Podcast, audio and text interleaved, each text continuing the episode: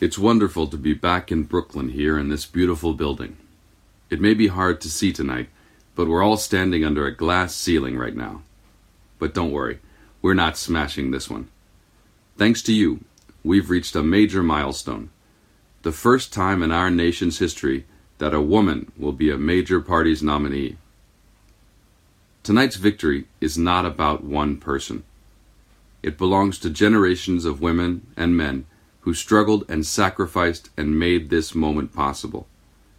In our country, it started right here in New York, a place called Seneca Falls in 1848, where a small but determined group of women and men came together with the idea that women deserved equal rights, and they set it forth in something called the Declaration of Sentiments, and it was the first time in human history that that kind of declaration occurred. So we all owe so much to those who came before, and tonight belongs to all of you. I want to thank all the volunteers, community leaders, the activists and organizers who supported our campaign in every state and territory. And thanks especially to our friends in New Jersey for such a resounding victory tonight. Thanks for talking to your neighbors, for making contributions. Your efforts have produced a strong majority of the popular vote and victories in a majority of the contests, and, after tonight, a majority of pledged delegates. I want to thank all the people across our country who have taken the time to talk with me. I learned a lot about you. And I learned about those persistent problems and the unfinished promise of America that you're living with. So many of you feel like you're out there on your own, that no one has your back. Well, I do. I hear you. I see you and as your president, I will always have your back. I want to congratulate Senator Sanders for the extraordinary campaign he has run. He has spent his long career in public service fighting for progressive causes and principles, and he's excited millions of voters, especially young people.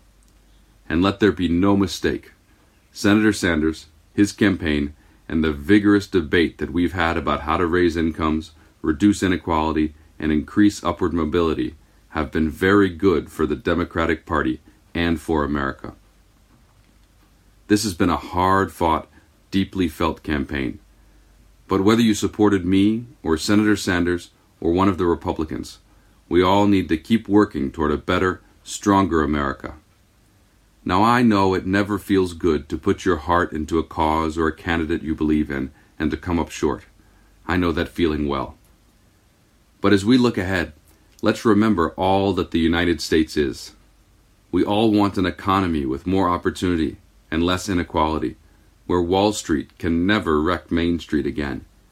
We want a government that listens to the people, not the power brokers, which means getting unaccountable money out of politics.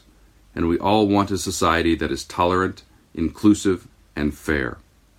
We all believe that America succeeds when more people share in our prosperity, when more people have a voice in our political system, when more people can contribute to their communities. We believe that cooperation is better than conflict, unity is better than division, empowerment is better than resentment, and bridges are better than walls.